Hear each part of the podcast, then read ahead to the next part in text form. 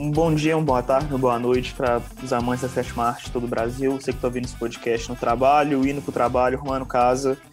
Seja muito bem-vindo ao segundo episódio. Estamos aqui com o Júlio Jovem, da Amostra Tiradentes. E vamos começar apresentando todo mundo. É, galera que não é de BH talvez não entenda, mas a gente tem um chavão aqui na rádio que é Seu Nome, Seu Bairro. Então, começando pelas moças, Ana Júlia, Seu Nome, Seu Bairro, sua cidade, né, no caso. Então, meu nome é Ana Júlia, eu sou de, do interior de São Paulo, mas eu estudo em Juiz de Fora, Minas Gerais também. Entendo um pouco das gírias. Massa, massa. É, a gente tem pequenas perguntas quebra-gelo, hoje eu vou mandar para você, pessoal das outras já se prepara, eu tô jogando a bomba para você primeiro. Mas a primeira pergunta é como que você gosta do seu café? Eu não bebo café, sou do chá. Nosso segundo convidado que não bebe café em, em dois episódios. E agora vem a, vem a bomba maior. Um filme que você gostaria de ter visto no cinema, pode ser filme antigo, pode ser novo, e um personagem ou uma pessoa do cinema brasileiro que você queria dar um abraço.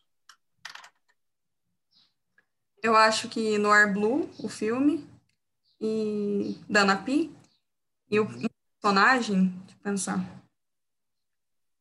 Sei lá, o Wagner Moura em qualquer personagem que ele tenha feito. massa, massa. Vamos lá, seguir na ordem alfabética.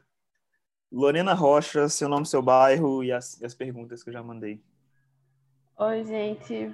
Boa tarde, boa noite ou bom dia, não sei. É, perguntas difíceis. Eu tava aqui, meu Deus, a minha próxima letra, né? Então, não queria, não sei responder as outras perguntas. Mas meu nome é Lorena Rocha, eu sou de Recife, Pernambuco. E tô aqui nessa conexão em BH.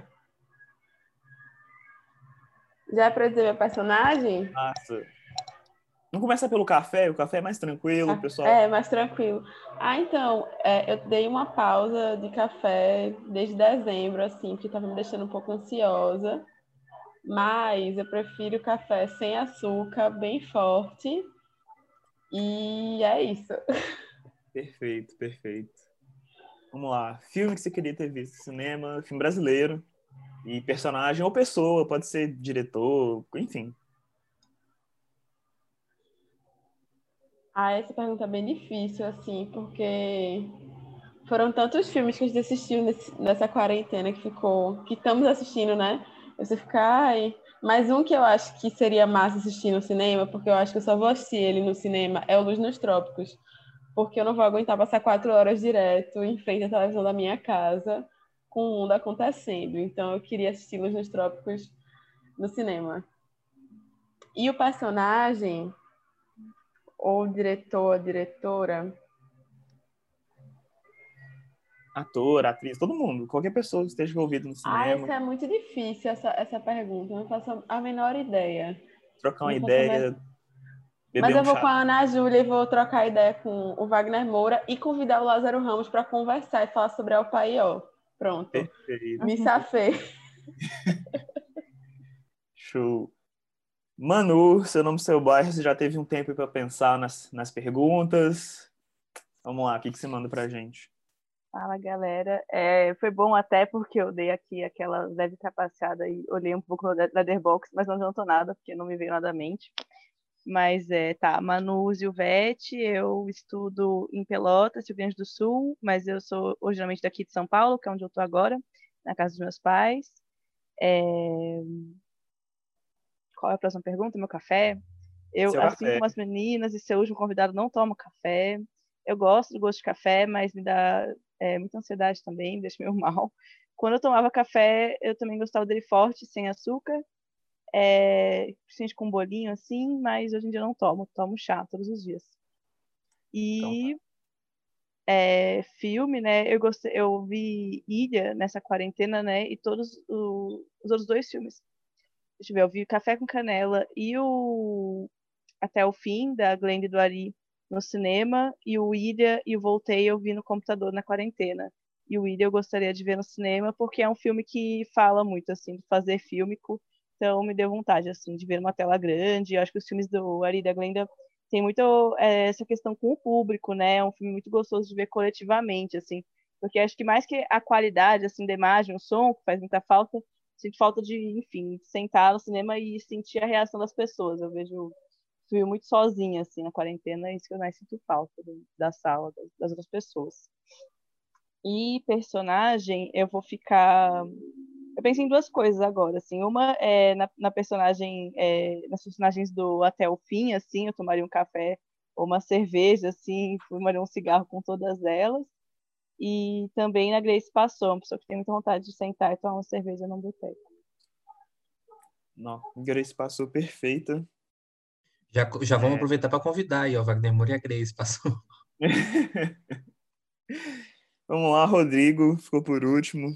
Manda para nós seu nome, seu bairro, seu café. E aí? É, eu sou Rodrigo, eu nasci em Brasília, mas já morei em São Luís e agora estou morando em BH, então meio perdido aí no mundo. É, eu tenho uma relação esquisita com café porque no início eu não gostava, aí eu comecei a tomar para ficar acordado, só que aí chegou um momento que eu percebi que não estava fazendo efeito, e aí, tipo, tanto faz com leite, com açúcar, sem açúcar puro, independente. E tem vezes que eu não tomo também, tipo, não sei definir, tanto faz. É, filme que eu gostaria de ter visto no cinema tem que ser só brasileiro ou não? Só brasileiro, né, Rodrigo? Por favor. De preferência, né? Não, não, isso não é um problema. eu acho que Bandidos da Luz Vermelha eu gostaria de ter visto no cinema. Eu acho que eu vi num computador aí. É... E um abraço no personagem, eu acho que. Eu esqueci o nome do personagem, mas é a menina do Mar de Rosas, que é uma menina muito engraçada. Eu acho que é Betina, não sei. É o filme da Ana Carolina, que é hilário. Esse eu daria ela um abraço. Bota, ela bota fogo na própria mãe. Você quer abraçar. Esse tipo de pessoa merece um abraço. É isso.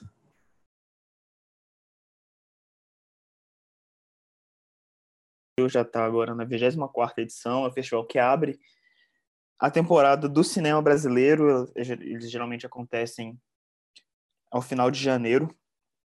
E bom, eu, eu queria começar assim pelo pelo júri. É, o, que, o que vocês enxergam como o que é um júri, o papel de um júri dentro de um festival e por que que ser um júri jovem traz relevância para esse festival assim. O que que ele o que que um ser um júri jovem pode trazer de diferente do do júri oficial por exemplo?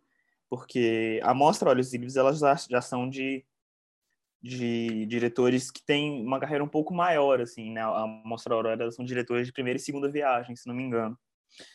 Então é, por que esse contraste assim do do júri oficial falar da mostra aurora e o júri jovem falar da olhos livres Bom, tem, tem muita pergunta aí, mas dá para a gente já começar abrindo o programa. Pode ficar à vontade, quem quiser mandar bala. Cara, eu diria que essa é uma pergunta bem difícil, que nem para passar pelo júri perguntar isso pra gente. Mas, enfim, eu acho que, tipo, Tiradentes é um, um, festival que ele não é tão antigo quanto outros que são também tão famosos ou grandes quanto, né? Tipo Brasília e Gramado, mas ele tem mais destaque justamente porque tem esse caráter mais arrojado, né? Talvez, tipo, não sei exatamente menos comercial, acho que Brasília não tem tanto um, uma característica específica, Gramado já tem, assim, e o Júri Jovem, se não me engano, ele não existiu, ele nasceu junto com o festival, né? Acho que ele só começou a existir em 2007, algo assim, tipo, ele não é tão antigo quanto o festival. Mas, é, enfim, fui desviando completamente da pergunta, porque eu acho que não sei responder exatamente e tem resposta certa, não. A gente está para jogar ideias aqui e é isso. Uhum. É, mas, enfim, eu, eu, acho que é isso, né? Tipo, uh, o, acho que, assim, um júri, ele tem como tipo, característica, assim, é, as pessoas às vezes têm uma noção, assim, de dar, escolher o melhor filme, não necessariamente isso, mas sim é, dar uma chance, né? Dar um voto de confiança para um realizador dentro da mostra que o filme dele traz algo que os outros não trouxeram e que, enfim, está depositando isso. Ah, eu, eu quero ver você prosperar, você continuar, ou, tipo, enaltecer o seu trabalho por isso, assim. E aí, enfim, acho que uma coisa que falaram pra gente, assim, o júri, é, por mais que tenha uma seleção, meio que qualquer pessoa pode estar dentro, né? Tipo, acho que tem um critério de estar em graduação e ter até 25 anos e provavelmente no mínimo 18, mas dentro desse critério, qualquer pessoa que se inscrever e participar está ali, a, a fazer parte do júri. Então, acho que tem um não só de juventude, mas também de abrir, sair um pouco dessa questão mais uda, de como se o júri fosse pessoas com um olhar. Acho que tem uma vibe mais de criar um, um conjunto de pessoas que não necessariamente estão iniciadas já há muitos anos dentro do espectro assim do cinema são pessoas que estão geralmente caráter de formações, né? São estudantes e, enfim, vão. Acho que a ideia é trazer um olhar é, de que está em, em, formação, assim, de que é um, um olhar que está sendo construído ainda, né? Que não está completamente já findado, assim.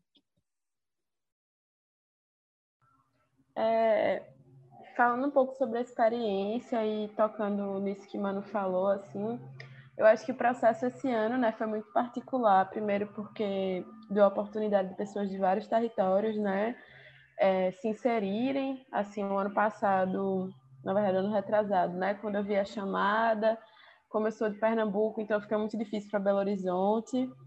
E acho que esse momento da pandemia foi crucial assim para a gente conseguir conectar pessoas de diversos, diversos lugares e esse momento primeiro, que é antes da, do, do processo do júri em si, né? Onde a gente está lá com 30, 35 pessoas conversando sobre cinema, com essa mentoria que nesse caso foi com o Vitor Guimarães, né, da revista Cinética. É, eu acho que já ali já começa um, um, processo que é do júri, né? Que é o debate sobre os filmes, que é o entendimento sobre o próprio festival, porque a gente de dentro, eu acho que talvez menos nessa oportunidade, porque estar em Tiradentes também é um fator muito importante para compreender o festival, né? E aí talvez a nossa experiência é, online não deu tanto esse, essa amplitude da gente de como é a dinâmica do festival, sobretudo a recepção, né? Porque assim como a Olhos Livres, é, a Aurora também é, é aquela mostra que está ali efervescente, né? Onde o público é muito definidor assim do como o filme vai ter seu pontapé posterior. Eu acho que, inclusive, menos do que o próprio júri, assim, oficial. E aí, é, isso a gente perdeu, mas também ganhou essa disponibilidade, né, de nos encontrarmos. E já naquele processo da formação, eu acho que essa discussão dos filmes foi muito importante, foi uma coisa que esse grupo né? Sempre quando tem uma seleção assim para fazer um júri, eu fico pensando muito no lugar de quem está fazendo a seleção, né? Então, por que essas pessoas? Por que reunir esse grupo específico? E tirando assim, sei lá, mulheres, todo, todos os marcadores sociais que podem estar atravessados na escolha de um júri, que também eu acho que está atravessado na escolha de um filme, né? Que eu acho que não está diluída essas questões. Mas eu acho que a força do nosso encontro ficou muito evidente, assim. Talvez eu entendi muito o que foi que Vitor quis fazer um pouco escolhendo esse grupo, né? Fomos cinco, né? A gente tá aqui em quatro, mas assim é... foi muito interessante ver como as, a, as discussões e os caminhos, até o modo como a gente optou, né? Assistindo filme por dia, discutindo filme a filme, já que não tinha como estar tá lá todo mundo junto, saindo da sessão e conversando. Isso deu cresceu muito assim as ideias e eu consigo até dizer assim que eu não vejo tanta diferença. Claro que são mostras diferentes, responsabilidades diferentes, são prêmios diferentes, são janelas diferentes, mas assim, eu não consigo hierarquizar de forma alguma a experiência do júri jovem com o júri oficial, assim. Eu acho que talvez o que o júri jovem acabe fazendo é que a gente talvez tenha um pouco mais de de liberdade, talvez, mas pelo peso muito mais da amostra Aurora do que necessariamente por outra coisa, sabe? Porque eu acho que a amostra Aurora tem um lugar ali que é muito evidente para, né? É quase o fim assim do, do, do festival, né? De maneira muito redutória que eu estou falando agora, mas eu espero que vocês entendam. Então, acho que tem um pouco isso, assim, a gente tem uma liberdade, a gente está ali, tipo, também nessa piração, de, não foi minha, particularmente minha primeira experiência de júri, mas assim, tem esse engajamento, né, de você estar tá ali, foi uma pouca das vezes, é, uma, eita, travei, por favor, editem, foi uma das poucas vezes que eu tive a é, experiência de fazer é, júri, então você tem esse frescor, tem esse fervor, você está interessada também de se abrir para os filmes, né? Eu acho que o que une também todo mundo que participou desse júri é essa abertura. Então, acho que foi, foi muito isso, assim, para mim, né? Essa liberdade, essa vontade de estar com os filmes, tentar também traçar conexões com o que a gente está pesquisando na universidade, enfim, e se predispor mesmo à conversa. Eu acho que o que mais me marcou nesse júri, eu participei do júri do, do Janela de Cinema, né, aqui de Recife. Eu acho que foi muito, muito importante ter tido a disciplina de falar todos os dias, ter o um encontro, porque isso é fundamental, assim. Eu acho que talvez, inclusive, se a gente tivesse em Tiradentes, a gente não teria tido a mesma disciplina.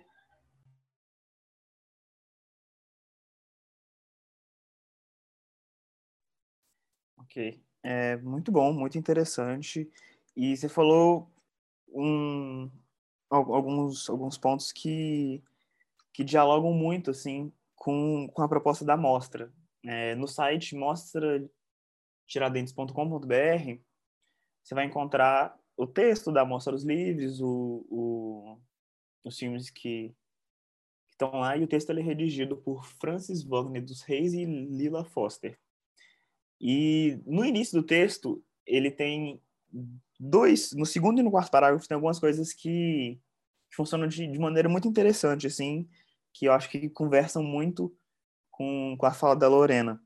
É, no segundo parágrafo, a, o, o texto ele vai dizer que são processos criativos distintos e perspectivas contrastantes. E aí, já no, no terceiro, é, vão o, o a organização do festival vai entender o filme como arquipélagos, mas não necessariamente como cada, cada um funcionando em um, em um processo isolado de, de criação, processo isolado de dialogar com o mundo, mas como cada, cada um ele fala sobre é, um, cada um fala sobre uma, uma realidade, uma perspectiva X e como elas conversam entre si, assim, são são intensidades únicas, que, que também é dito no quarto parágrafo.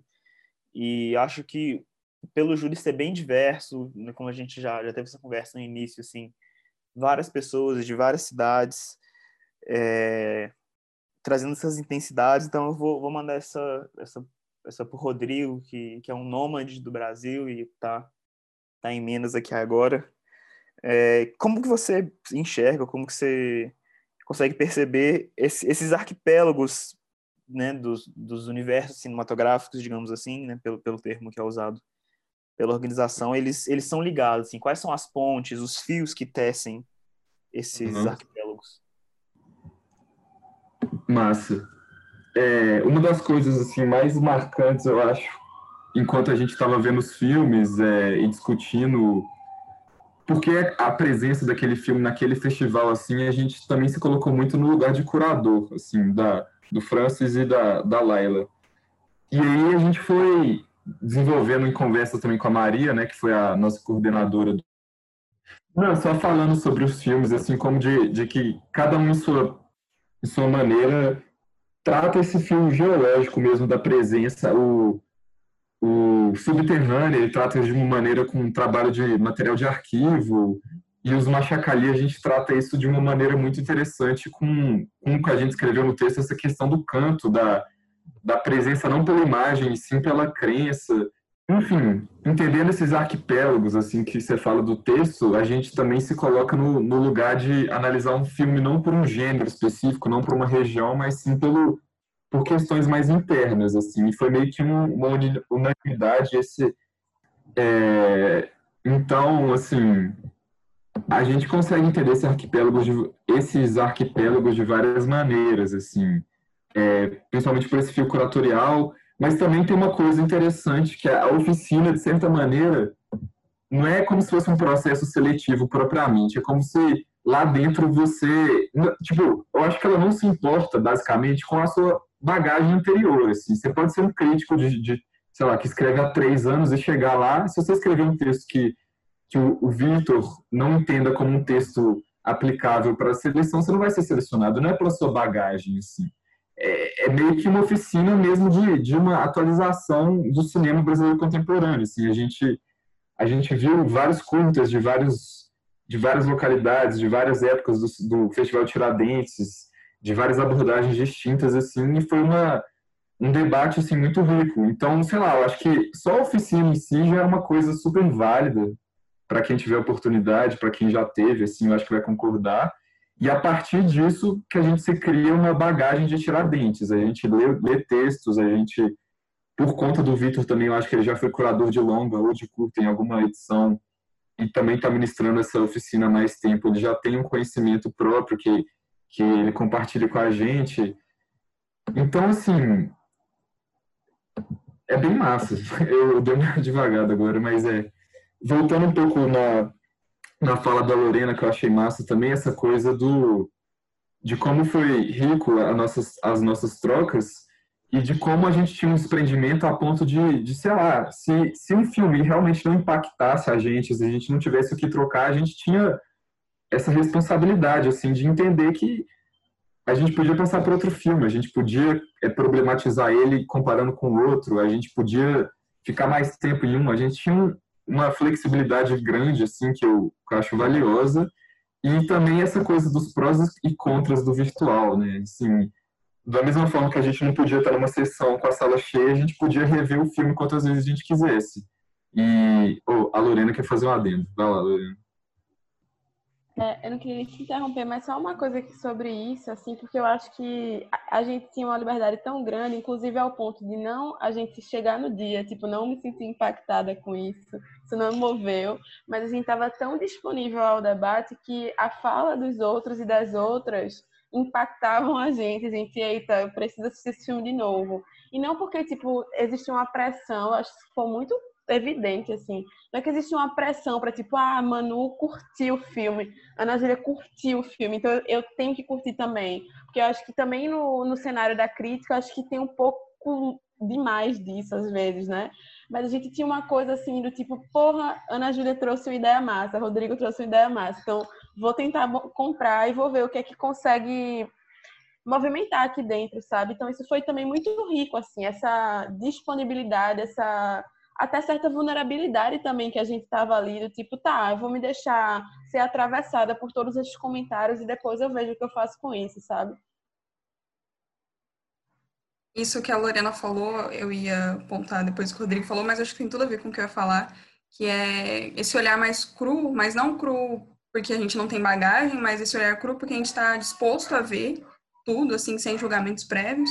E na oficina, a experiência que a gente teve foi muito essa também. Então, o, o Vitor, ele levava textos de críticos sem o nome do crítico, e daí a gente lia e falava o que a gente achava antes de saber quem tinha escrito, sabe? Eu acho que esse processo, hum, talvez no júri oficial eles não tenham tanto, né?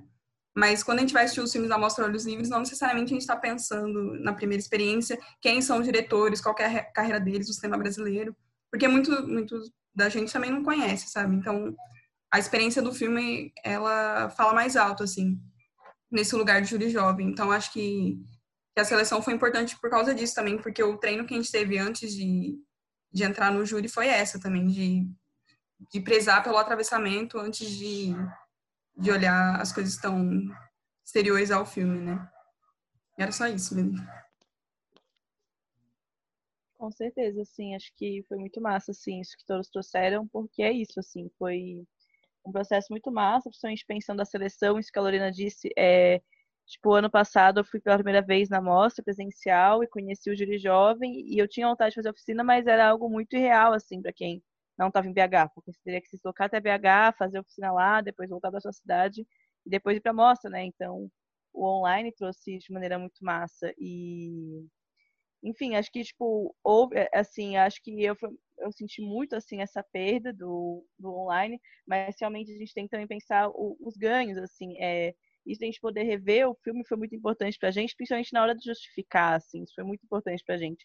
Quando a gente decidiu o filme que a gente ia premiar, a gente, todos nós reassistimos ele para a gente conseguir, enfim, desenvolver ainda melhor essa justificativa, embora a gente já soubesse os porquês, assim, isso é uma coisa que a gente não teria como acessar, a gente teria que confiar muito na nossa memória, assim, e isso que a Lorena trouxe é muito maneiro, do, a gente estava muito aberto mesmo, assim, porque teve filmes que, às vezes, tipo, metade da gente tinha tido um sentimento completamente oposto do outro, mas isso não era um conflito, assim, não era tipo, ah, ela gostou e eu odiei, então a gente tem que disputar se ele merece ou não ser premiado. Era, era outra era outro diálogo, assim, era uma conversa muito tipo assim, ah, eu quero entender os motivos dela ter, ter tido encontro positivo com o filme, assim, tanto quanto ela quer entender por que, que eu tive encontro negativo, assim, era uma troca muito maneira, assim, tem vários filmes que eu cheguei assim, não tem, tem um deslocamento muito controverso com o filme e depois ouvindo assim, fui mudando muito, acho que isso aconteceu bastante, assim, foi bem massa.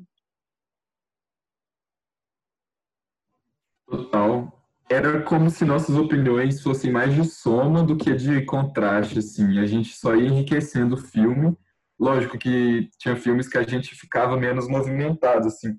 Mas eram sempre discussões de movimentação, assim. Nunca, a gente nunca chegava numa conclusão muito clara, a não ser que o filme fosse muito direto ao ponto, mas era sempre essa coisa de um, um Google Docs em branco e cada um vai preenchendo suas ideias, suas opiniões e, e o filme vai ganhando com isso, assim a Maria teve uma participação massa nisso também, porque ela já foi júri, ela deu uns toques interessantes. E é, o, o que mais chamou nossa atenção, os filmes que mais chamaram nossas atenções, assim, foram filmes que movimentavam coisas, movimentavam pensamentos. E eu acho que isso quebra um pouco também essa ideia de que, tanto para a curadoria, tanto para a júri, assim, de se escolher o melhor filme, assim, a unanimidade. Geralmente é essa coisa que, que você não consegue capturar de primeira, assim, uma coisa de, de agregação mais do que de, de certeza absoluta. Eu acho que a gente saiu de lá tendo mais dúvida dos filmes antes, depois de ter visto do que antes, assim, foi foi mais inspirador assim discutir do que, sei lá, chegar a uma razão, ah, esse filme é ruim, não sei. Eu achei muito massa isso. E só voltando naquela ideia de arquipélagos assim que Renan provocou na nossa fala, eu acho que tem uma coisa assim, que eu acho que os filmes eles também eram de alguma forma ilhas, sabe? A gente também está numa situação de estarmos ilhados. Então, assim, esse esse essa barreira do distanciamento. E aí tinha essa outra camada que está falando ali sobre conectar esses arquipélagos e a gente ficou pirando muito nisso na perspectiva de tipo como a gente justificou no texto, né, falando sobre essa questão da geologia, dos materiais, que foi inclusive uma coisa que foi se desenhando, reafirmando o discurso curatorial, mas ao mesmo tempo não se submetendo a ele, porque eu acho que a gente discutiu bastante sobre isso, porque o, o a Tiradentes é uma, uma amostra de ideias, né?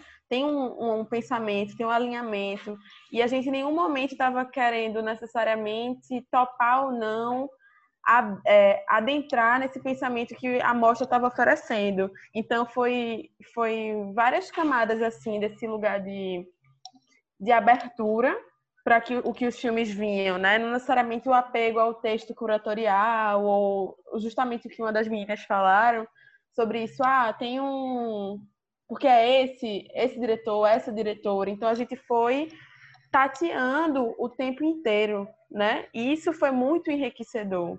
E aí a gente chega, dá um looping assim de passar por todos os filmes e aí fazer isso que o Manu falou, né? A gente reviu os filmes, revisitou e aí sair com esse lugar de dúvida é, e fazer essa conexão que não, como o texto curatorial falou, né? Não é um, um lugar de unidade, eu acho que deu pra gente, assim, um.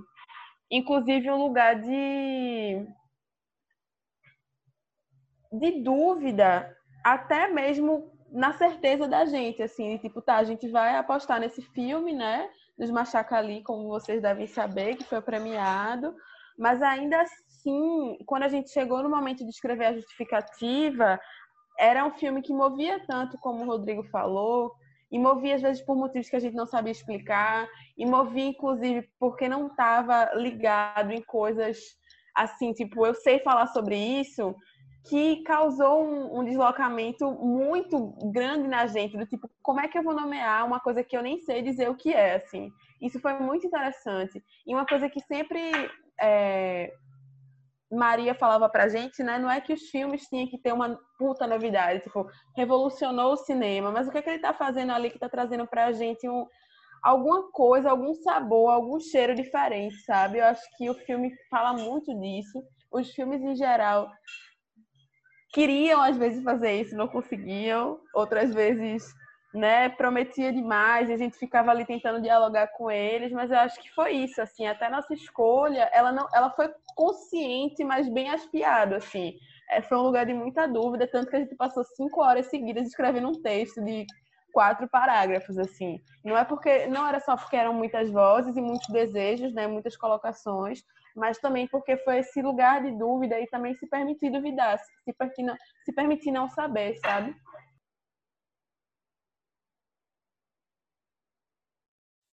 Claro, claro, muito bacana. É... É... tirar um pouco essa, essa ideia de certezas, assim, né, e de às vezes um olhar meio absoluto sobre um filme, de, de, de, o que é certo, o que é errado e bom, muitas falas muito interessantes, acho que a gente podia já já ir. Ô, pro... Renan. Oi. Não, só falar sobre o, o filme, né? Essa Terra é Nossa, é que ele, ele é um filme de, de uma sinceridade assim tão absurda, mas tão absurda que é, a tensão ela ela corrói to, todo o passo que eles dão assim naquela até aquela manifestação deles assim adentrando naquela cidade assim. É, é, é aquele sentimento do, do, do herói entrando na, na cidade assim do, do, do faroeste todo mundo fechando as portas assim é uma coisa é uma coisa muito muito, muito estranha assim que eu acho que foi, uma escolha assim foda de vocês assim porque do, dos filmes que eu vi foi o filme que mais mais mexeu comigo assim e é como você falou não, não precisa de, de vir de um, de um assunto completamente novo nunca foi falado pode ser um, uma nova visão sobre um assunto que está que dá bem próximo da gente, assim. Eu acho que foi uma escolha foda, assim, de vocês. Mas é isso aí, pode continuar, Renan.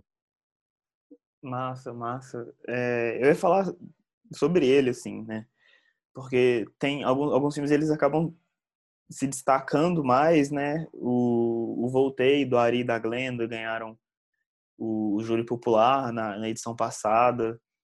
Tem o Subterrânea, que que ele, ele vai trazer um pouco do mistério, um pouco da mitologia, assim, em retorno à, à própria mitologia brasileira. O Rodson, que ele já vai para caminhos de experimentação e a Terra é Nossa também. Então, mas o, o interessante é assim que apesar desses desses arquipélagos, né, eles estão sempre atravessados por uma questão temporal, assim, apesar de, de falarem de tempos muito diferentes, é, no caso né, do Voltei e do Rodson, são filmes que falam no, que acontecem no futuro, mas eles falam muito mais sobre o passado, assim.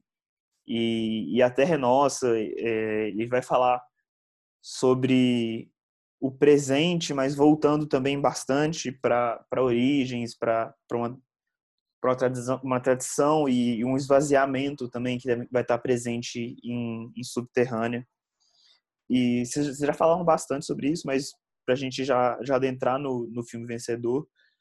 Por que é, o, o filme A Terra é Nossa? Por que, que ele, ele se destaca, é, não necessariamente, né, como vocês falaram, com linguagem, não necessariamente universal, assim, qual, qual foi essa, essa, essa conversa que vem né, dessa, dessa troca? Acho que, acho que troca a palavra que seja, seja mais interessante, de que, de que coloca ele num, num patamar diferente. Não acho que é necessariamente um patamar acima, um patamar elevado, mas um patamar diferente dos outros.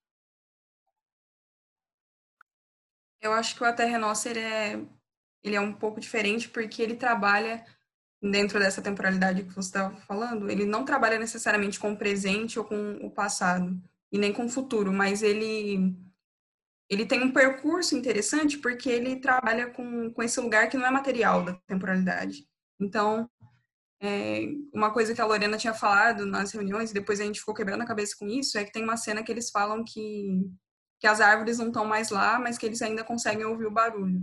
Então, o que existe naquele, naquele passado que eles estão tentando recuperar, daquela terra que era deles, né?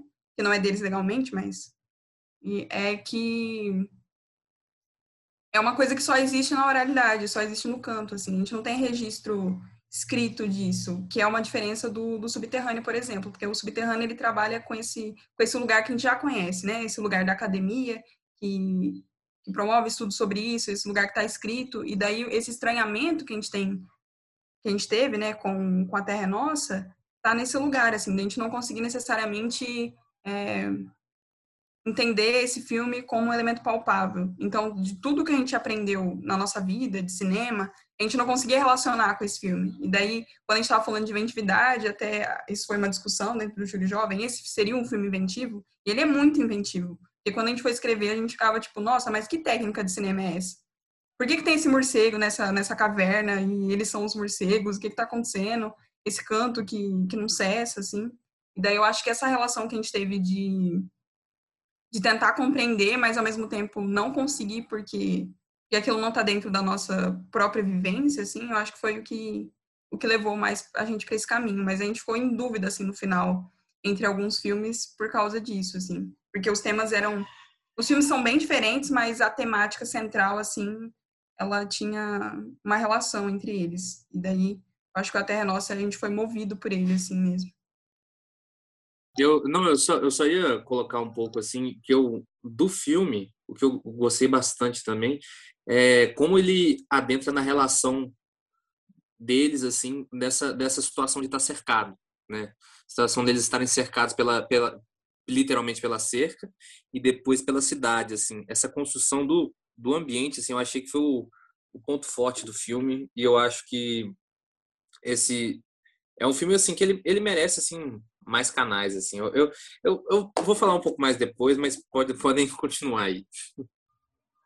É, eu acho que tem uma coisa, assim, que foi interessante também, né? Porque, primeiro, que esse filme é um filme que a gente não consegue falar nessa ocasião, né? Óbvio, do Júri Jovem, falar dele sem falar dos outros, né? Porque, tanto pelo processo, pela curadoria, enfim, pelo, também por sermos jo é, júri jovem, mas, assim, é, ele trazia. Ele foi o último a gente assistir, né? E seria o último também que a curadoria teria escolhido, né? Se fosse um por dia, como na, na versão presencial.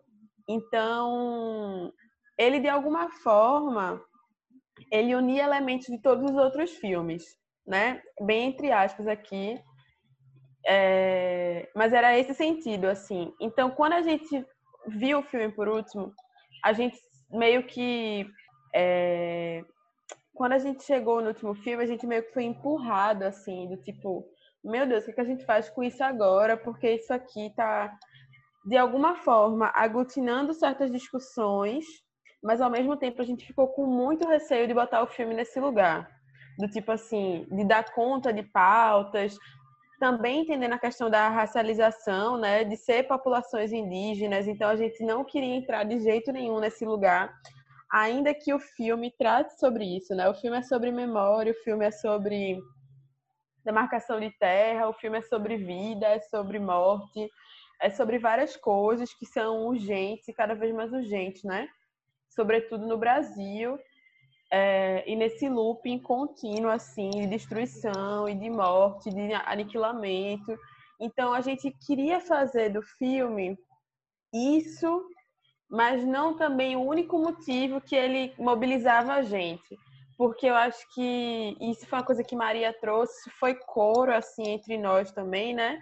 Que muitas vezes colocam filmes de, de realizadores indígenas, e aí, enquanto eu, enquanto pesquisadora de cinemas negros também, posso falar isso, e não botando esse lugar de pesquisadora, mas assim, uma, de uma pessoa que está acompanhando as discussões, é, eu acho que a gente sofreu muito, assim, ainda sofre, enquanto pessoas que, que são do audiovisual e, e são pessoas negras que estão produzindo, meio que os filmes automaticamente, ah, por ser negros ou por ser indígena, ele atinge algum tipo de relevância que é quase um processo de tokenização, né?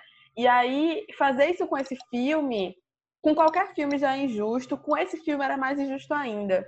Porque uma das coisas que a gente assinalou, inclusive na parte que Manu leu, né, lá no que era a parte final lá no júri, a gente assinalou muito assim, tipo, acreditando, apostando no canto como outra forma de propor a, a fabricação de imagens, né?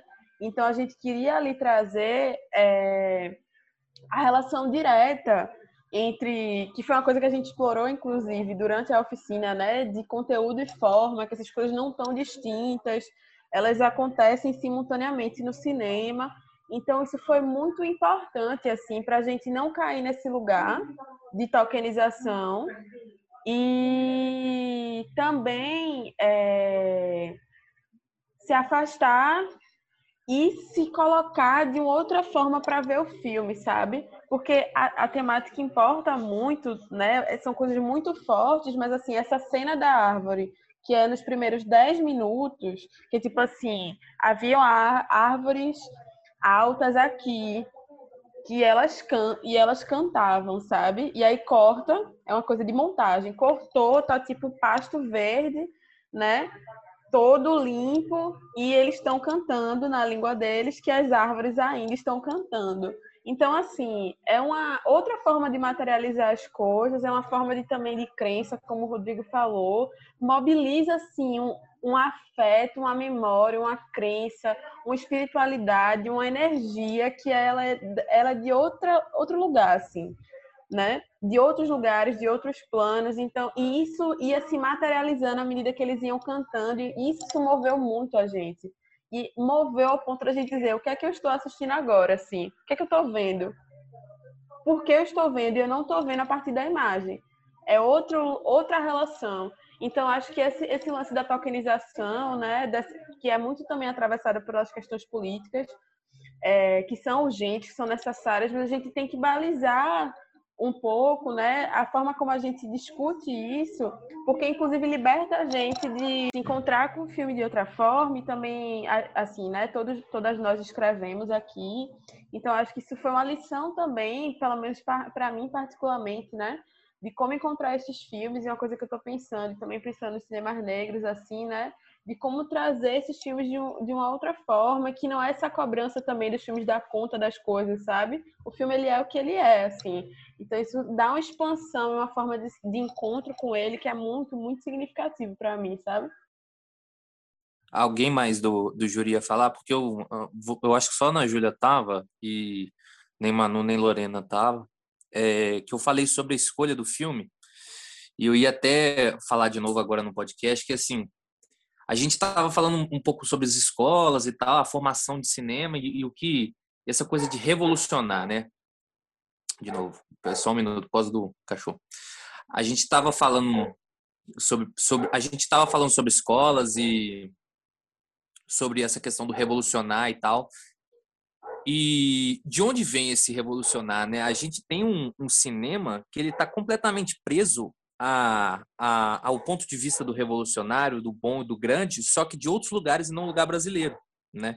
A gente tem um, um cinema hoje que, na maioria dos lugares, se, se trata muito sobre a questão da, da representatividade, da representação e de quem, né? De, e de onde está vindo esse lugar, assim. A gente tem os grandes grupos tomando esses, essas inicia, iniciativas de colocarem pessoas diferentes nos filmes e, e, aí quando a gente vai ver, não, não tá alcançando todos os cantos do Brasil, né? Essa escolha foi muito legal porque esse é um filme de um lugar que não estava sendo alcançado pelo audiovisual.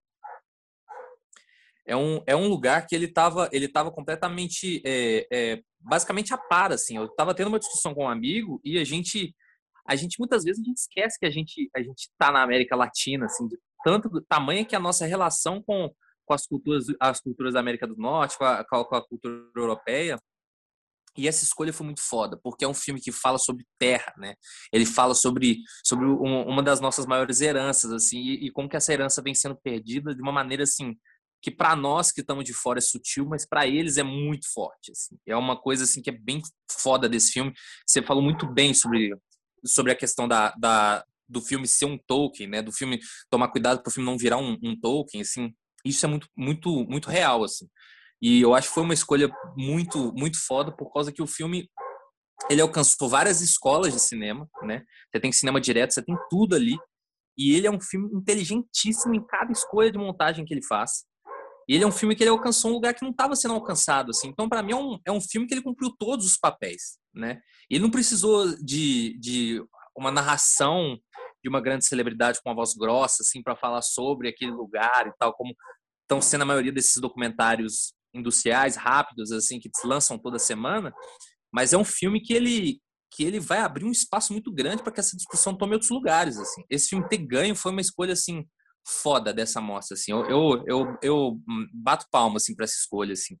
E é um filme que é um show assim de tudo para mim, assim. Foi só só só para colocar esse adendo antes da gente passar para frente, assim.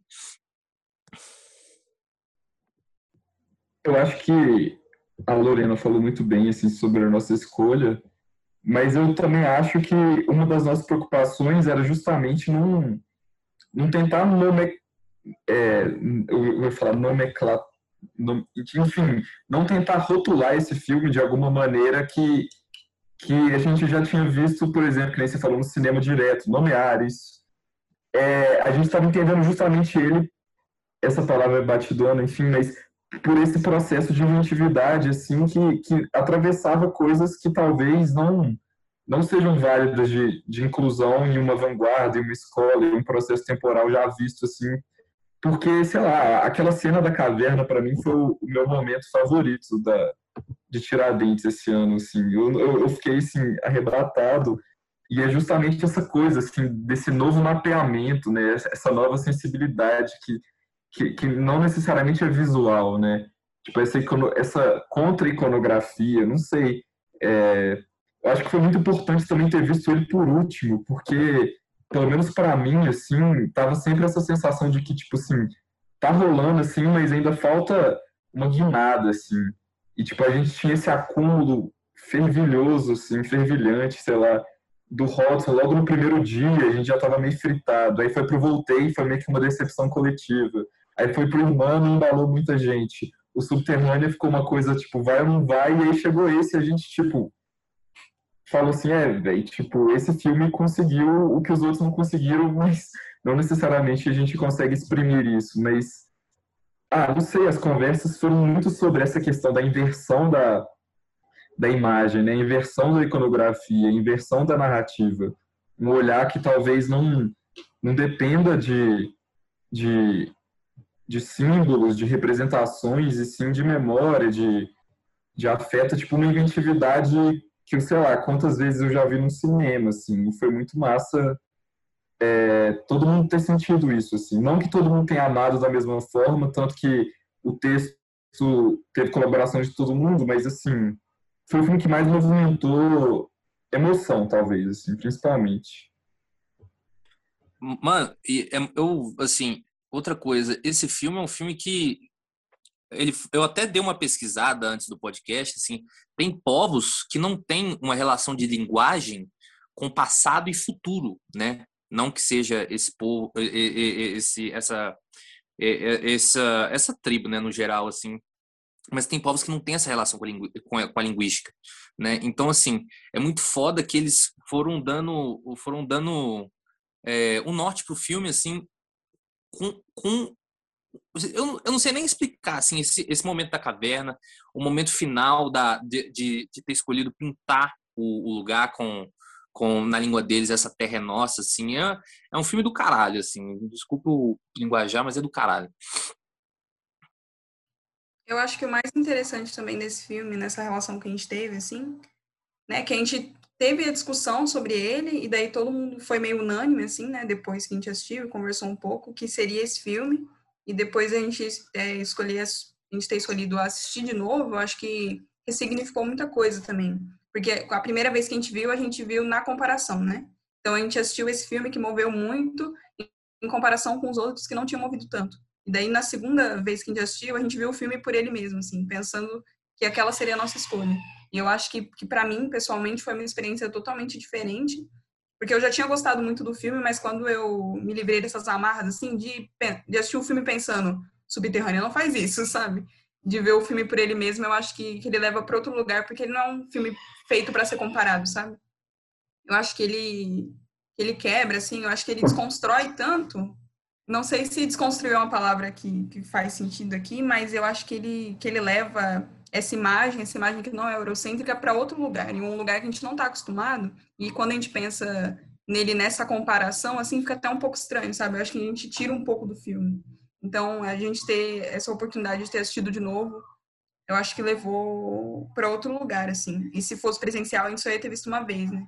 E seria a nossa escolha do mesmo jeito, mas é uma escolha diferente, assim. Eu acho que esse texto que a gente produziu, ele foi muito diferente por causa disso, né?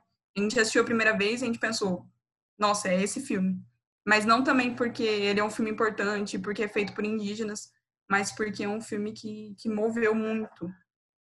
Daí eu acho que pensar nisso também foi um, uma coisa interessante, assim, uma coisa que a Trica trouxe, mas que a gente assumiu isso como, como propósito mesmo. Então, todos os filmes a gente viu assim. Né? A gente assistiu Voltei, a gente entendeu que era importante, mas a gente sentiu que faltava alguma coisa ali, né? Que ele não estava movendo tanto. E daí eu acho que a Terra Nossa levou a gente para esse outro lugar, assim. Total. É, e só querendo voltar assim duas questões. Uma foi o que a Lorena falou assim, é, que é da frase final do texto, que é que a gente na nossa conclusão que a gente apostou no canto como outra forma de proposição, né, de fabricação de imagem. E assim, eu acho que na hora que a gente começou a refletir sobre o filme para escrever o texto, que a gente já tinha decidido que ia ser ele, foram momentos que assim que o filme me acessou de maneiras mais diferentes, porque tipo, a gente é isso que a Naju trouxe agora, a gente já tinha visto ele para é, comparando com os outros de certa maneira, a gente assim, depois assistiu ele por ele, depois a gente começou a refletir ele dentro dele, assim, sem precisar comparar com nenhum outro. E, assim, o filme, é, imageticamente, ele não traz nenhum tipo de. Né, ele não traz nenhum tipo de algo assim que você vai falar, meu Deus do céu, isso é uma revolução na imagem. Não, é justamente o contrário, assim. Ele é um filme, a gente tem uma um certo vício assim dentro do cinema de buscar muito a imagem com uma forma de trazer uma quebra assim na forma, uma quebra na linguagem, trazer na, na imagem, na montagem algo novo assim. E o filme ele traz completamente dentro da narrativa dele essa revolução da forma, assim. Então ele traz a narrativa dele é, essa essa composição imagética, porque não existe esse registro imagético na cultura machacali do que aconteceu tanto na história antiga quanto história recente, tanto é, toda essa permanência cultural dela, deles não está registrado em imagens, mas está registrado no oral. E o filme faz isso, ele registra a, part, a partir do oral composições imagéticas muito fortes, assim, que emocionaram muito, assim, a gente, o público, vocês meninos. Então, enfim, acho que isso foi uma coisa muito importante para a gente.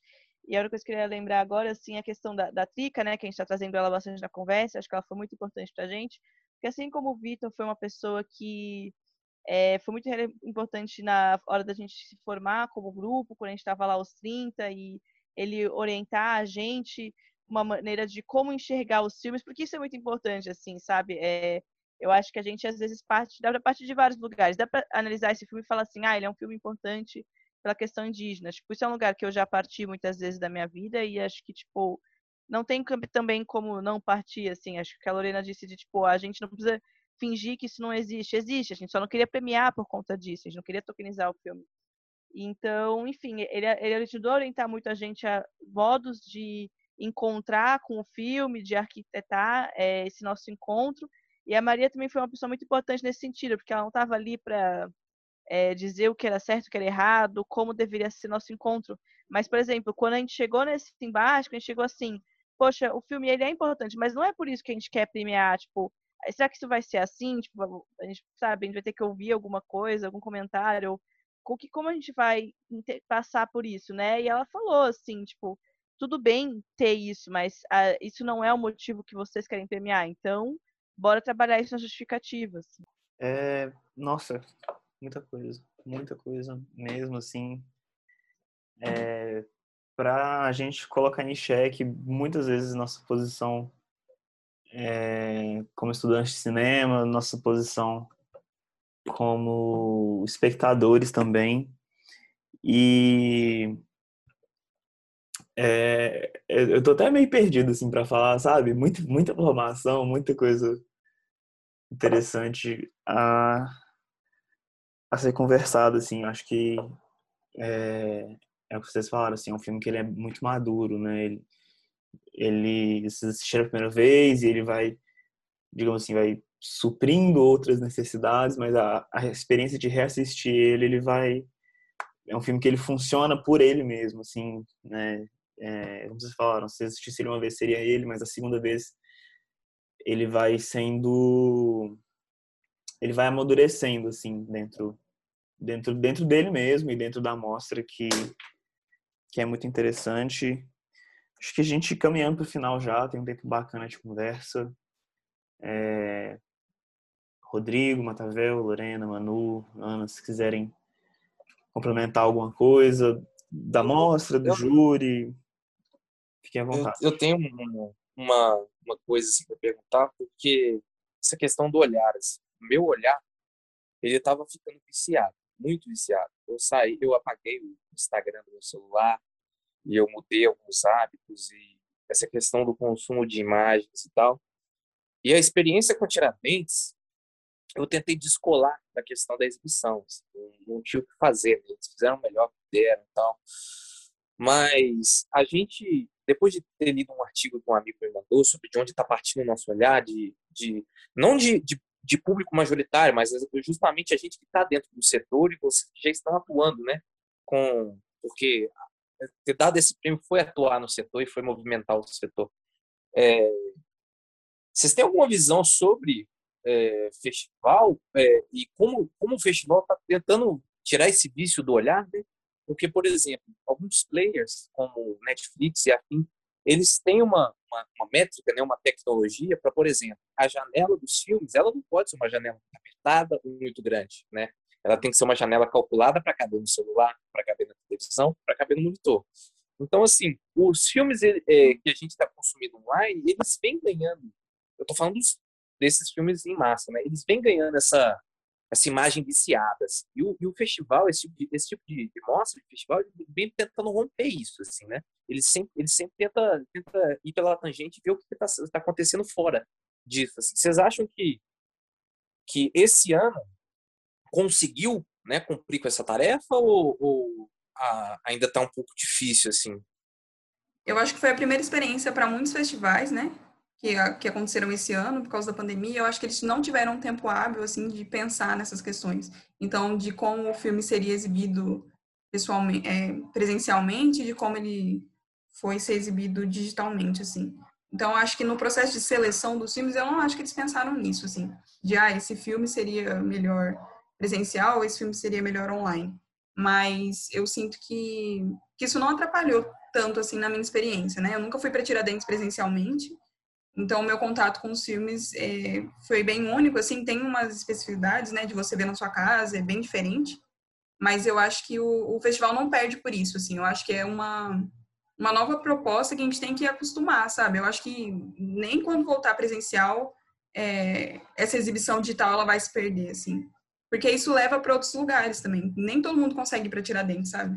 Daí eu acho que eles perderem essa experiência que funcionou tão bem, funcionou diferente, mas funcionou tão bem é, quando voltar presencial, é, eu acho que é perder muita coisa também, sabe? Eu acho que, que isso aconteceu, mas é uma, uma nova forma também da gente pensar o cinema. Um cinema que, que não necessariamente cabe nessa, nessa caixinha convencional de, de você se preparar, ir numa sessão, sentar e assistir. E os festivais, eles estão incorporando isso cada vez mais, né? Que é o que o streaming faz, mas eu acho que é diferente, assim, porque o festival, ele tem esse processo curatorial que é muito forte e que ainda é muito importante, sabe? Então, a gente, no júri, a gente teve uma conversa com os curadores, e daí a gente entendeu é, como funcionou esse processo de curadoria online. E, e eu acho que no streaming isso acontece diferente, porque tem um processo ainda, mas o espectador ele fica muito livre para assistir o que ele quiser, na hora que ele quiser. No site do festival você também podia ver em qualquer ordem, mas eu acho que ainda tem esse processo de, de cada amostra te levar para um lugar, sabe? Daí quando você quando você estava acessando o site Tiradentes, você estava escolhendo por mostra e não necessariamente por filme, assim. Foi a experiência que eu tive, né? Só complementando, assim, a fala de Ana, porque eu acho que sobre isso da curadoria, né? A gente teve essa conversa que foi muito rica também. E aí eu acho que o, o tanto o pensamento curatorial como a forma como a gente recebeu os filmes também ficaram um pouco relacionados com a, a experiência que a gente tinha sobre a mostra Tiradentes do, do, do ano anterior, assim, que a gente viu e a gente não queria se prender um pouco nisso, né? E ao mesmo tempo questionando muito, assim, porque esse filme tá aqui, né? Rodrigo falou, porque esse filme tá aqui, porque esse filme se parece com, tipo, sei lá, a gente viu o Hodgson e viu que se parecia com o Canto dos Ossos, e eu voltei numa ligação direta com Até o Fim. Então, esse lugar do, do olhar da gente, né? Que coisas que demandavam esse presencial muitas vezes também, porque com certeza os filmes se reconfigura, re, reconfigurariam, né? A gente não ia ficar tão nesse lugar assim, tão determinista com os filmes em alguns momentos, em, em breves momentos, na verdade, mas eu acho que foi muito interessante assim a gente conseguir ver similaridades foi o que fez a gente também questionar tipo tá porque esse filme tá aqui o que é que, o que, é que tá, isso diz sobre o próprio cinema brasileiro assim né foi também fruto dos nossos incômodos assim do tipo por que dentro da mostra tão parecidos desse lugar né o que é que os filmes também estão querendo trazer, assim, traçar. E aí, acho que nessa conversa com a curadoria foi bem legal, porque a gente trouxe uma perspectiva da, do lugar de produção mesmo, né? Do tipo assim, é, claro que os filmes ele tem essas ligações estéticas, claro que também tem influência, né? A gente não pode se deixar enganar, assim, que Tiradentes é uma janela que muita gente quer estar, então meio que Tiradentes acaba virando um lugar de tendência, assim, né? Do que as pessoas querem fazer para estar lá, assim, nessa vitrine que de fato é muito importante. É, mas ao mesmo tempo botou a gente no, no lugar de pensar assim, né, com esses cortes e tal, como é que fazer esses filmes também nesse contexto, que não é um contexto novo, não é por conta da pandemia, né, o desmonte do cinema brasileiro é um processo que está tá acontecendo a galope já há muito tempo. Então, isso complexificou tanto o debate para a gente, acho que a gente, enquanto júri, também enriqueceu muito pensando em todas essas questões, e não pensar no filme só pelo filme, né? Que isso já, isso já é, desde já, muita coisa, mas eu acho que toda a nossa conversa no júri, ela estava muito atravessada pelas memórias, sei lá, de Maria com Amado, porque ela conhecia é, o personagem, né? Ou então, sei lá, a gente falando de uma experiência em Tiradentes com até o fim e falando sobre voltei, sabe? Então tudo o júri ali ele estava todo conectado, o olhar impregnado também em todas essas conexões, sabe? Isso foi muito legal, foi muito enriquecedor assim.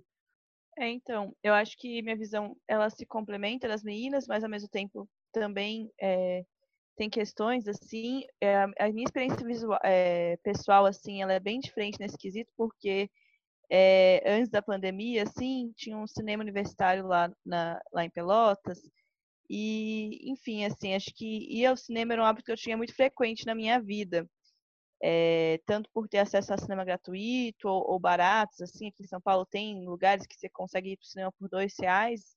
Então, enfim, não é acessível culturalmente, mas é acessível financeiramente, né? E eu tinha muito esse costume, é, até, tipo, acho que, enfim, lugar de privilégio, por morar em São Paulo, tinha acesso a alguns festivais, como o Fórum, Festival é, Cinema Latino-Americano. Então, já há alguns anos acompanhava alguns festivais, não muitos, né, não mais do que dois, assim, presencialmente, e, e pude conhecer Tiradentes ano passado, assim. Então, na minha experiência pessoal, foi muito, foi um baque muito grande é, a experiência de ver filmes dentro de casa, né? Foi muito diferente para mim. E eu, por alguns períodos da quarentena, tive muita dificuldade de assistir filme, assim, notebook, no celular, com as interrupções da casa e às vezes, tipo, meu, enfim, meu notebook não tem um som muito bom, não consigo assistir muito bem. E acabei indo recorrendo muito a conteúdos audiovisuais, tipo reality show, séries, assisti muito assim durante a pandemia. E, enfim, mas ao mesmo tempo eu concordo totalmente que o a internet se tornou algo incontornável, assim, no contexto de festivais, assim. Virou algo que eles não vão voltar atrás, porque, como a Ana Ju disse, não tem porquê, porque se eu, tipo, dentro do meu local de privilégio, conseguir acessar dois festivais por ano, por estar na cidade de São Paulo, assim, nas férias, é... isso era muito pouco, assim, sabe? Agora, tipo, pessoas do Brasil inteiro têm acesso a centenas de festivais o ano inteiro, assim, lá em Pelotas eu organizo uma mostra de cinema negro e a gente tinha assim um público de 35 a 50 pessoas por sessão e esse ano a gente acessou 1.600 pessoas, o que ainda é bem pouco comparado com festivais maiores, mas com certeza foi uma coisa importante para a gente, assim. Só que são perdas e ganhos, né? Por exemplo, a gente tinha umas sessões pequenas, mas a gente atingia escolas públicas de Pelotas, a gente levava os filmes até lá. Agora a gente sabe que a gente atingiu 1.600 pessoas, mas não são é, as crianças do Fundamental 2, da escola estadual, que a gente já tinha uma conexão, porque com elas a gente não conseguiu fazer sessão online, assim. Então, é que assim, existe um movimento assim dos festivais de lutar pela permanência do presencial quando a pandemia enfim, né, conseguir se aplanar, quando as vacinas ficar algo mais democrático, os festivais vão lutar muito pelo presencial. Já tem um movimento de lutar pelo presencial até onde não dava mais. Eles tentaram se planejar para ser presencial, assim, é, até começo de janeiro eles ainda estavam se propondo na tentativa de ser presencial. A Raquel que ela deu várias lives falando sobre isso, mas realmente não era possível, não tinha como. E a gente tem que lutar, assim, pelo presencial, porque o virtual, ele acaba sendo uma janela muito líquida, assim. Ela é uma janela que tem muitas vantagens, ela é uma janela mais acessível, ela atinge novas pessoas, mas ela é uma janela muito líquida e...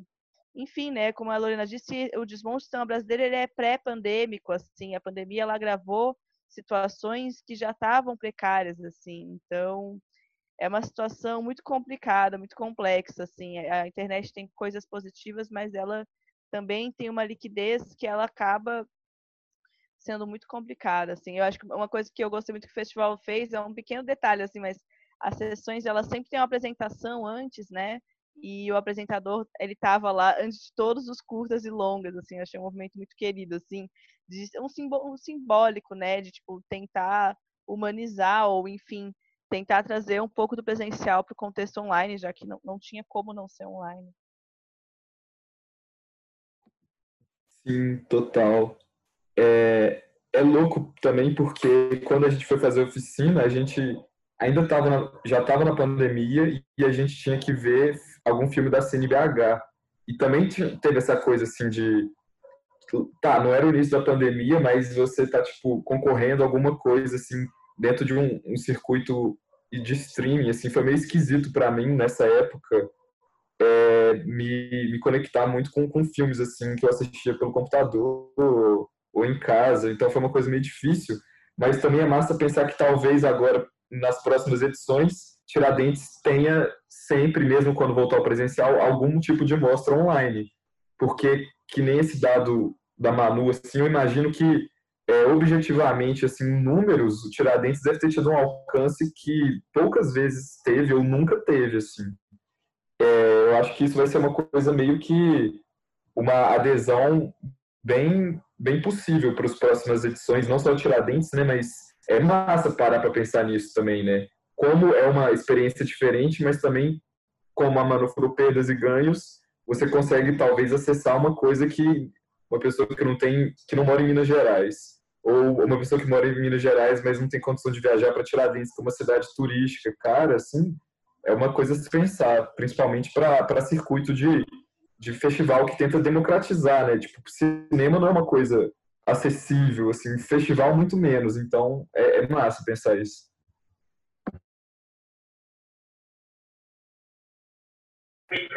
Gente, eu tinha dado uma devagada, assim, muito grande na outra fala, mas só para complementar é... sobre isso do do online, né? Porque eu tenho experiência com, com teatro e tal. E aí a grande questão, assim, com teatro foi tipo se existe mesmo teatro online, se isso é teatro e tal. E eu fico pensando como é, virou uma, tanto para o cinema como para o teatro, e aí se aproximou muito, né? As linguagens, assim, que não é uma coisa nova, mas eu acho que ficou uma coisa incontornável, assim. Então, eu acho que a sensação que eu tenho é que essa nova forma de. Não nova, né? Mas essa forma difundida, nova agora, de espectatorialidade, é uma coisa incontornável mesmo, assim. E assim como foi para a experiência da gente de júri, né? É, acho que os ganhos, eles eles pesam muito na balança, assim. Claro que suas negativas, e acho que a Raquel comentou, né? É, que de alguma forma achava que Tiradentes, quando voltasse para o presencial, não ia dispensar o online, né? Então acho que isso ficou muito marcado e a palavra que mais me marca assim é essa coisa incontornável mesmo dessa experiência que a gente está vivendo agora. É, só pequena pequena recomendação já puxando para aqui para Minas tem um filme muito interessante que chama Éramos em Banda não sei se vocês assistiram se já ouviram falar que é de um é, protagonizado por um grupo de teatro bem famoso aqui em Belo Horizonte assim desde a década de 70 80 mais ou menos que, que eles existem. E eu posso estar errado se pá antes. E é isso que a Lorena falou, assim, existe teatro online e o filme é sobre sobre essas possibilidades, assim, de como fazer teatro online, se é possível é, existir teatro online, se ainda é teatro e tal, e, e além das, das conversas deles no, no Zoom, assim, né, no, pela, por vídeo, tem, tem umas apresentações que eles tentam fazer e é muito interessante tanto, tanto esses questionamentos quanto é, algumas personas lá, assim, a Teuda, que é, que é a dona do filme, assim, é, é incrível. Só uma, essa, essa, pequena recomendação aí que eu, que achei interessante. Não, eu ia falar assim que foi maravilhoso. Eu até falei no nosso grupo ali que eu tava com medo de falar besteira, que vocês são muito inteligentes. Eu não. eu achei. Porque eu fiz uma, uma oficina para fazer também, só que no ano anterior. E eu achei muito difícil isso, cara. E assim, eu fiquei com muito medo de, sei lá, falar alguma coisa errada, assim, tal, mas eu acho que foi um papo muito foda, assim, muito, muito bacana. Agradecer a presença de todos, é, todas, foi muito legal. E é isso aí, foi, foi muito pica. E Renan? É, finalizar, só avisar que é, as referências, os textos que a gente citou é, vão estar na descrição do vídeo.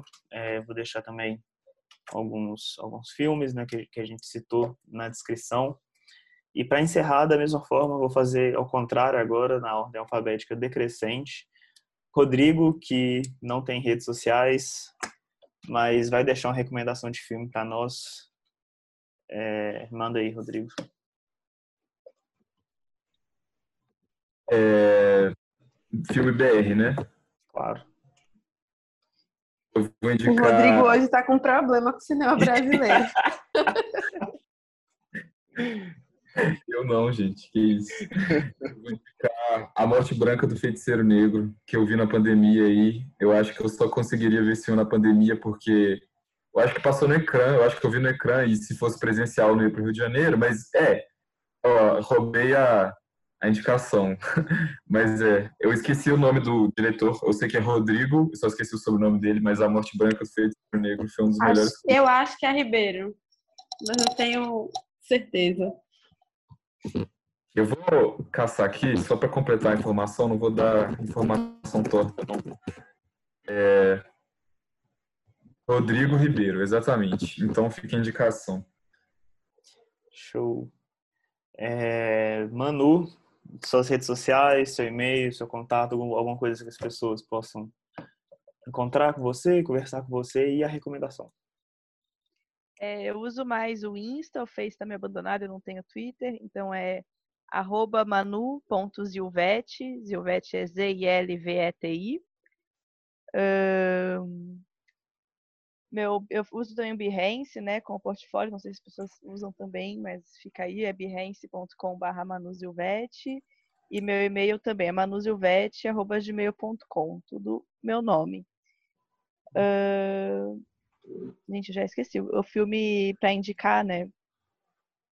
Pera aí que eu também me perdi aqui, total. Eu vou indicar República, porque já que o Rodrigo falou de filme de quarentena, Quer dizer, não, o Feiticeiro Negro não é filme de quarentena, né? Mas o República foi um dos primeiros curtas que surgiu na quarentena e, enfim, eu acho ele sensacional. É um curta que surgiu de uma é, de uma iniciativa da IMS, né? De, enfim, eles estão escolhendo alguns realizadores e acho que dão algum, dando algum tipo de incentivo para ele fazer filmes. Então tem vários nessa onda. Uh, o da Grace é só um deles, o da Gabriel Martins também é muito bom, a, a Safira Moreira, Milena Manfredini, todos eles fizeram filmes muito massa. A Milena, se não me engano, não sei se o que eu vi dela era essa iniciativa, mas tem vários filmes massa, vale a pena conferir o site do MS de modo geral, assim. Acho que uma coisa que a gente tem que pensar muito agora é como tem sido se realizar filme na quarentena, né? Tipo, acho que a gente opera muito em várias instâncias diferentes, né? Júri, crítica, curadoria, realizadores e todos nós estamos sendo muito afetados assim por essa nova realidade e a realização acaba sendo o lugar que acaba partindo criativamente tudo isso, né? Inclusive quando o Rodrigo falou agora do do Feiticeiro Negro e eu quando eu estava na cerveja eu tinha pensado nele também, tipo, ah, uma pessoa que eu tomaria uma cerveja. E, enfim, é, inclusive esse da Grace, apesar de estar no site do MS, também tem passado em várias é, mostras e festivais assim online. Então está em várias plataformas diferentes. Show. Vamos lá, Lorena. Essa agora eu não vou vacilar na indicação. Eu tive tempo, obrigada. É... Então, eu vou fazer um jabá aqui é, queria já agradecer também o convite, é sempre bom, assim. É, eu falei isso nos bastidores para a galera no grupo da gente do Júri Jovem, agora conhecendo vocês também, mas particularmente falando da gente, enquanto grupo aí, eu acho que a gente pode fazer muitas coisas juntos ainda, porque eu acho que foi um grupo muito massa, assim. É sempre muito bom trocar ideia, eu sempre me sinto muito oxigenada, assim, sabe? Eu fico querendo assistir filme, discutir, discutir, discutir, discutir. E então eu queria agradecer aos meninos também por esse encontro aqui no podcast. É, as minhas redes sociais, né? Eu uso mais o Instagram, é, arroba, underline Lorena, com dois N's Rocha. É, no caso é underline Lorena Rocha, tá? Mas o meu nome é com dois N's. E eu ia também pedir para vocês se, seguirem, acompanharem meus inscritos, né? Como eu falei aqui, eu não escrevo só para cinema, é, escrevo também para teatro. É, para cinema é no blog Sessão Aberta, que é o sessãoaberta.com, e para teatro, que eu também sou revisora textual e curadora nesse site. Na, na verdade, é uma revista multimídia, que é o 4, é, numeral mesmo, 4parede.com.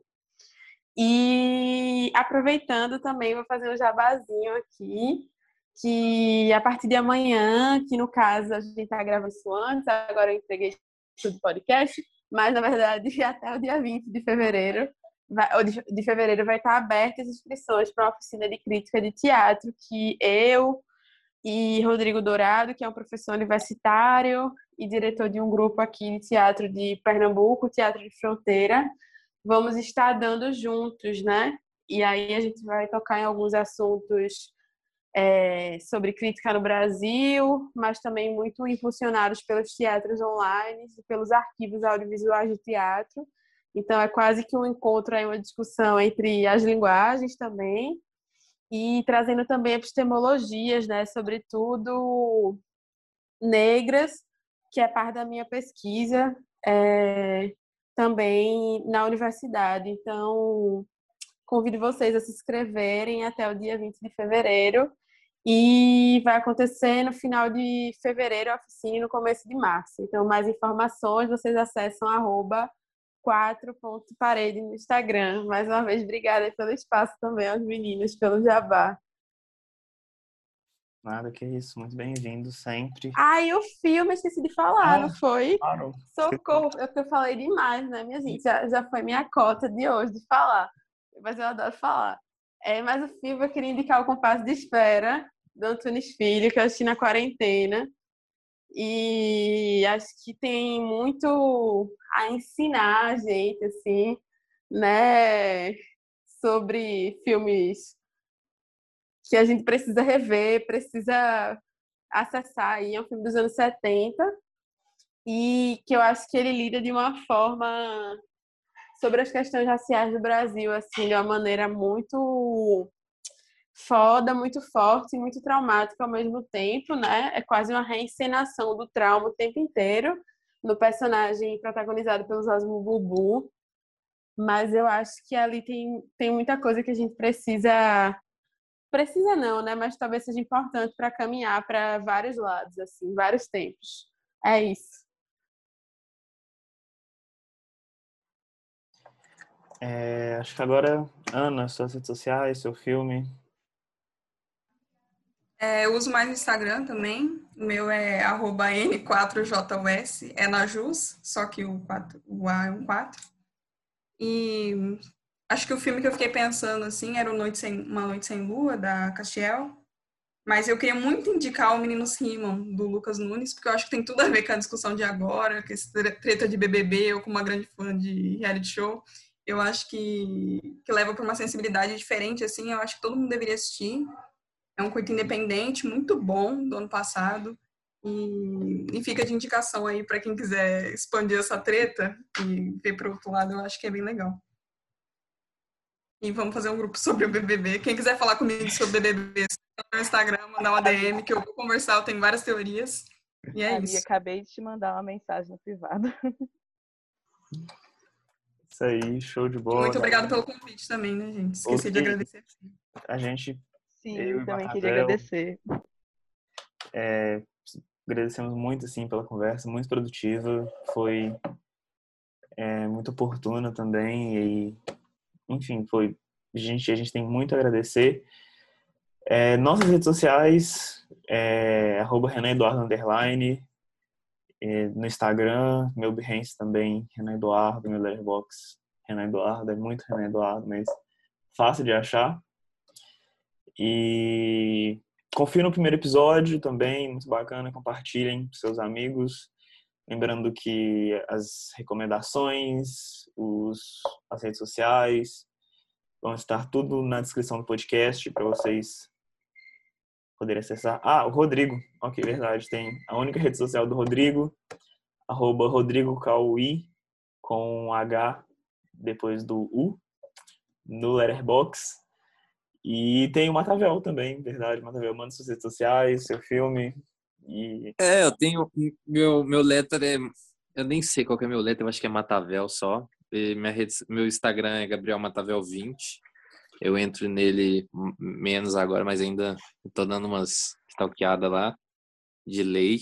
E os filmes eu acho que eu vou ficar com filmes da de Tiradentes, né, que eu gostei bastante, que foram Magnética, que eu achei genial, assim. E para não não fala, ficar falando de essa terra é nossa, eu vou falar, deixa eu ver, outro curta que eu também gostei muito, foi o Pegas Facção, que eu gosto, gostei bastante, assim, e me lembrou muito de um documentário que eu amo, que é o Estou Me Guardando, do, do Marcelo Gomes, e é isso, assim, foi espetacular. Esperamos conversar mais vezes, quem sabe outros podcasts ou projetos aí paralelos. E é isso, assim, foi ótimo. Isso aí, cinema divino, maravilhoso, como diria Glauber Rocha. Um beijo, um abraço, espero que você já tenha chegado no trabalho, terminado de arrumar a casa e, e é isso. Até.